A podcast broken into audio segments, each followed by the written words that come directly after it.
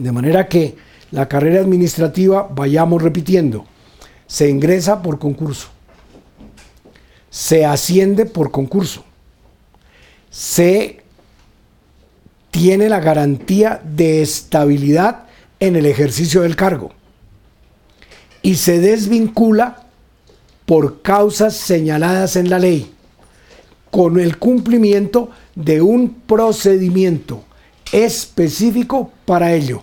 De lo contrario, habría una arbitrariedad en esa desvinculación.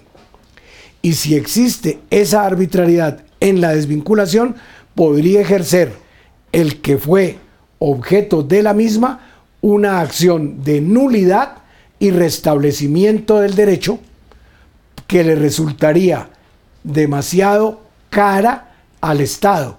Cara no solamente en el sentido económico, sino que sería un reproche del juez contencioso administrativo al proceder indebido de quien desvinculó a otro sin cumplir con los requisitos señalados en la ley. Por esa razón, si esto ocurrió con dolo o culpa grave, a quien así procedió para la desvinculación del funcionario, se le podrá llamar en garantía por el propio Estado para que le reintegre lo que él deba pagar como consecuencia de la indemnización es la sanción que se ha establecido con fundamento en el artículo 90 de la Constitución Política. De manera que la carrera administrativa nos tenía adicionalmente un problema. ¿Qué hacer con el gran número de funcionarios públicos vinculados a la administración que venían prestando el servicio y que no fueron designados la primera vez en virtud de un concurso. Se ensayaron algunos, algunas soluciones, como por ejemplo la de permitir que quienes ya estuvieran vinculados permanecieran en el empleo y que los concursos fueran para las vinculaciones futuras se declaró inexequible por la Corte Constitucional. Luego, se quiso eh, hacer entonces una reforma constitucional que conduciría seguramente a la misma solución, introduciéndole una excepción a la vinculación por carrera. Se declaró igualmente inexequible por la Corte Constitucional la reforma a la Constitución porque se dijo ella constituye un elemento axial, fue la expresión de la Constitución, de la garantía a la igualdad de los ciudadanos para vincularse al servicio público. De manera que lo que hoy tenemos es, como regla general, la vinculación por carrera, la vinculación por concurso, ya sea a la carrera administrativa general, o a las carreras administrativas especiales de creación constitucional o de creación legal. Es la forma común de vincularse. Y se puede acceder también a cargos superiores mediante el concurso. Vino una discusión. Si hay por proveer un cargo y los servidores públicos de la respectiva entidad quieren ser ascendidos a él, ¿pueden concursar? La respuesta fue claro, porque el derecho a concursar para superar el cargo en que venía es parte de los derechos que tiene quien ya se encuentra en carrera administrativa.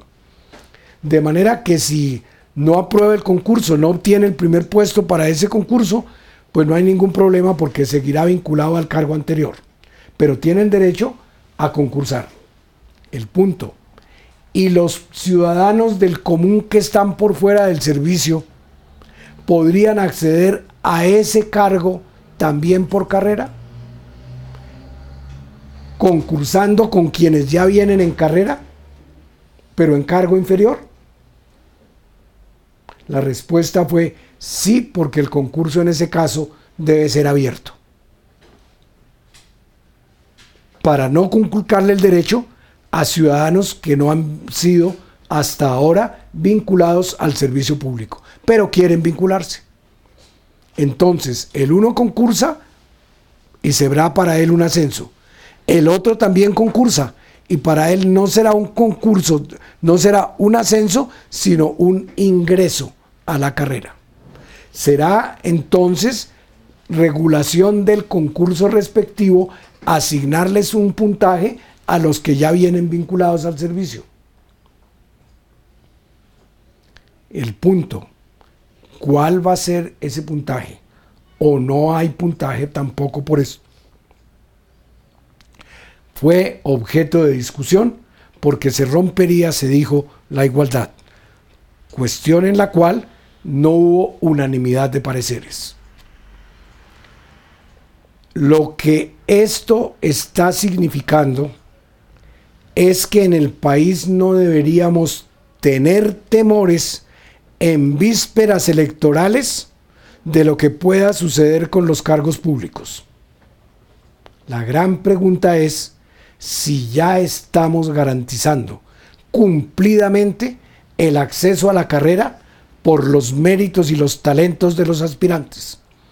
Si la carrera le permite así ocupar el cargo porque el puntaje le dio el merecimiento para ello.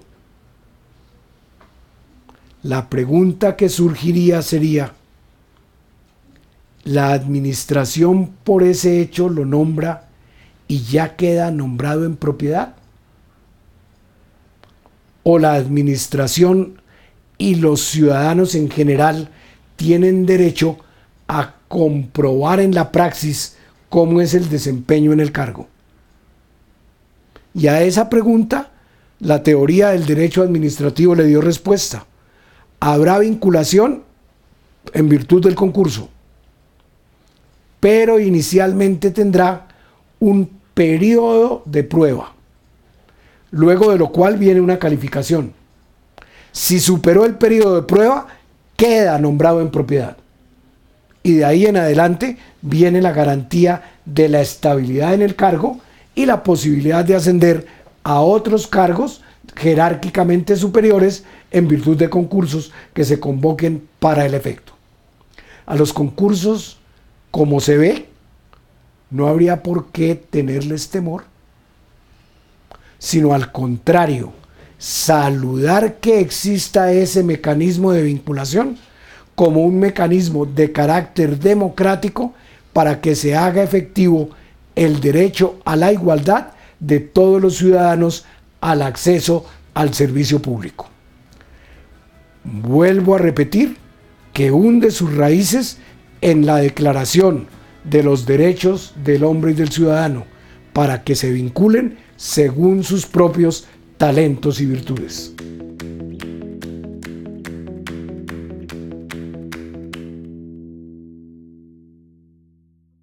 Alcaldía de Bogotá